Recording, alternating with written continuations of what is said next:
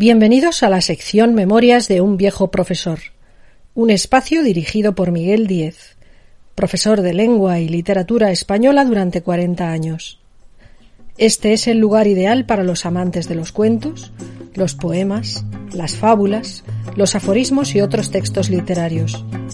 Gracias por dedicarnos unos minutos de tu tiempo escuchando estas píldoras de sabiduría de nuestro viejo profesor. 1. Sancha de Vicente Blasco Ibáñez. En 1902 publica Vicente Blasco Ibáñez una de sus novelas más conocidas de entre las de tema rural valenciano, Cañas y Barro, situada en el agreste escenario de la albufera valenciana, paraje que frecuentó durante la primavera de ese año para documentarse sobre el paisaje, las costumbres y la gente que iba a retratar con mucha y fidelidad en su novela. Puede ser que en estas circunstancias tuviera noticias de un relato que, ambientado en la zona, estaba vivo en la memoria colectiva de aquellos lugareños, una sencilla leyenda que todos aprendían desde pequeños y del que existen numerosas versiones en toda España que reproducen con distintas variantes el tema conocido como la culebra y el pastor. El caso es que a la mitad del capítulo primero de la novela anteriormente citada, Blasco Ibáñez introdujo el cuento conocido como Sancha, desarrollado en un paraje de la Albufera, precisamente denominado desde muy antiguo como Pla de Na Sansa, el llano de Doña Sancha. Nos ha parecido interesante reproducir este relato como ejemplo de cuento literario a partir de otro popular para mostrar sus diferencias. Los cuentos populares o folclóricos se caracterizan por, el, por la anonimia, la transmisión oral, esquematización y cierta uniformidad dentro de sus numerosas variantes, además del uso de una lengua muy sencilla, directa y fluida, sin ningún tipo de artificios. Pero el cuento literario pertenece a un autor concreto, se transmite por escrito tal como ha sido creado, sin ningún cambio o variantes, y manifiesta la impronta artística de su estilo y desarrollo. Para apreciar mejor las diferencias entre estos dos tipos de cuentos, presento a continuación una de las numerosas y variadas versiones populares de este cuento, en este caso en dialecto astur-leonés, recogida por María José Canellada en su colección de cuentos populares asturianos, La culiebra y el pastor. Una tarde estaba un pastor sentado a la puerta de la so cabaña y dentro de una matiquiña de berizo vio una culiebra de cría. Apañóla y llevóla consigo y dio de beber leche de ovella en hueco de una piedra. Feso y luego uñero de yerbatus y ponso y el nombre de Abelina. Poco a poco acostumbróla a que viniera todas las tardes a beber unos suermos de leche. Primero daba y un sibrío y luego apellidaba Abelina y la culiebra hacía caricias al pastor. En bien poco tiempo, feroz grande, fezóse grande y era toda blanca, como todas las culiebres que se críen con leche. El pastor tuvo que ir a servir al rey, y cuando volvió al cabo los años, subió al cabañal y dijo, ¿qué sería de Abelina? Voy a mala. Dio un siblío muy fuerte y gritó, Abelina. Nada, no se movió ni una hierba. Volvió a gritar el pastor, Abelina, Abelina. Entonces apareció Abelina por entre el roso. Venía toda encrespada, con la cabeza para arriba, y acercóse y recerciéndose. El pastor encucróse para hacerse una caricia, y entonces ella enroscóse al cuello y afogólo.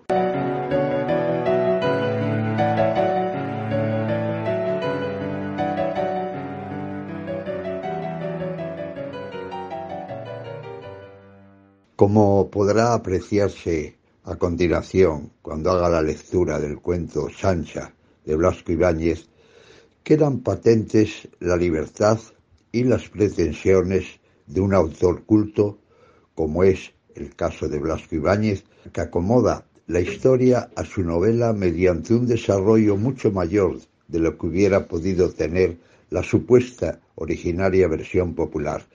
Incrementa literariamente las descripciones y se expresa con un estilo más elaborado y con un tono general muy distinto de la sencilla expresión popular, la ingenua frescura con que está contado el citado cuento popular asturiano. Comienzo la lectura del cuento Sancha de Vicente Blasco Ibáñez, España 1867-1928.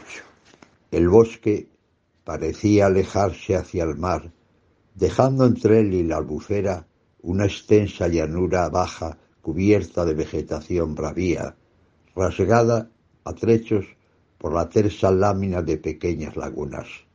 Era el llano de Sancha. Un rebaño de cabras guardado por un muchacho, pastaba entre la maleza y a su vista surgió en la memoria de los hijos de la albufera la tradición que daba su nombre al llano.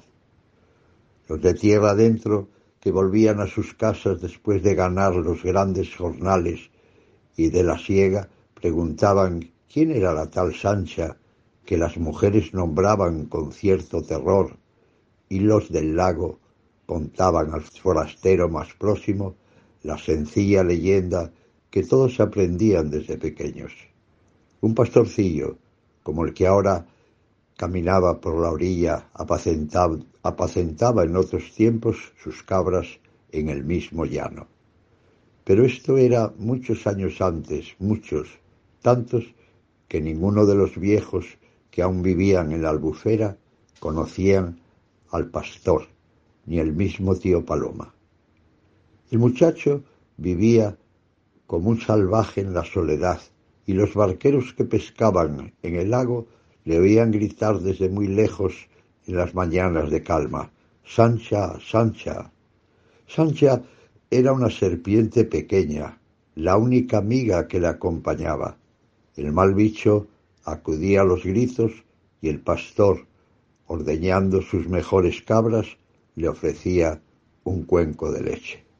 Después, en las horas de sol, el muchacho se fabricaba un caramillo cortando cañas de los carrizales y soplaba dulcemente teniendo a sus pies al reptil que enderezaba parte de su cuerpo y lo contraía como si quisiera danzar al compás de los suaves silbidos.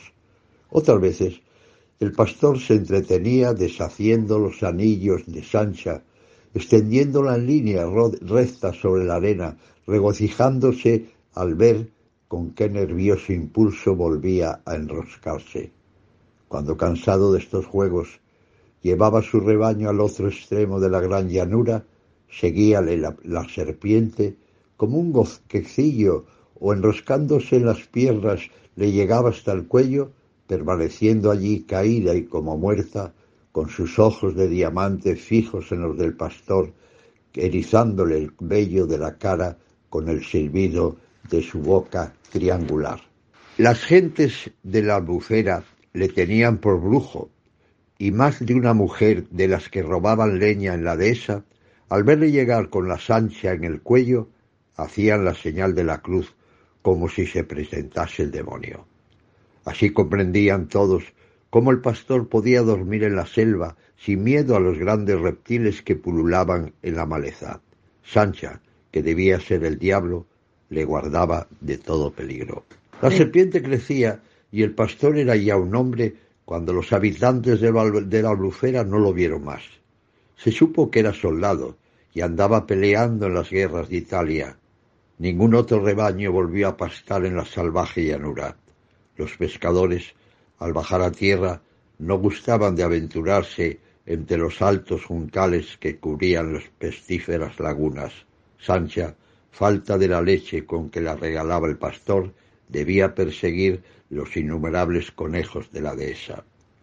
Transcurrieron ocho o diez años y un día los habitantes del Saler vieron llegar por el camino de Valencia, apoyado en un palo y con la mochila a la espalda, un soldado, un granadero enjuto y cetrino, con las negras polainas hasta encima de las rodillas, casaca blanca con bombas de paño rojo y una gorra en forma de mitra sobre el peinado en trenza. Sus grandes bigotes no le impidieron ser reconocido. Era el pastor que volvía deseoso de ver la tierra de su infancia. Emprendió el camino de la selva costeando el lago y llegó a la llanura pantanosa donde en otros tiempos guardaba sus reses. Nadie. Las libélulas movían sus alas sobre los altos juncos con suave zumbido y en las charcas ocultas bajo los matorrales chapoteaban los sapos, asustados por la proximidad del granadero. Sancha, Sancha, llamó suavemente el antiguo pastor. Silencio absoluto. Hasta él llegaba la soñolienta canción de un barquero invisible que pescaba en el centro del lago. Sancha, Sancha, volvió a gritar con todas las fuerzas de sus pulmones. Cuando hubo repetido su llamamiento muchas veces, vio que las altas hierbas se agitaban y oyó un estrépito de cañas tronchadas como si se arrastrase un cuerpo pesado. Entre los juncos brillaron dos ojos a la altura de los suyos y avanzó una cabeza achatada moviendo la lengua de horquilla. Con un bufido tétrico que parecía helarle la sangre, paralizar su vida. Era Sancha, pero enorme, soberbia, levantándose a la altura de un hombre, arrastrando su cola sobre la maleza hasta perderse de vista, con la piel multicolor y el cuerpo grueso como el tronco de un pino. Sancha, gritó el soldado retrocediendo a impulsos del miedo, cómo has crecido, qué grande eres, e intentó huir. Pero la antigua amiga, pasando el primer asombro, pareció reconocerle y se enroscó en torno de sus hombros, estrechándolo con un anillo de su piel rugosa, sacudida por nerviosos estremecimientos. El soldado forcejeó. Suelta, Sancha, suelta. No me abraces. Eres demasiado grande para estos juegos. Otro anillo oprimió sus brazos, agarrándolos.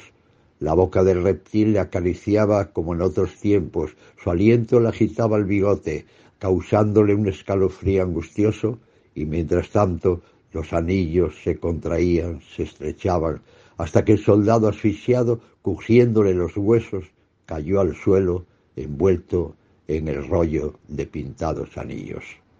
A los pocos días, unos pescadores encontraron un cadáver, una masa informe, con los huesos quebrados y las carnes amorazados por el irresistible apretón de Sancha.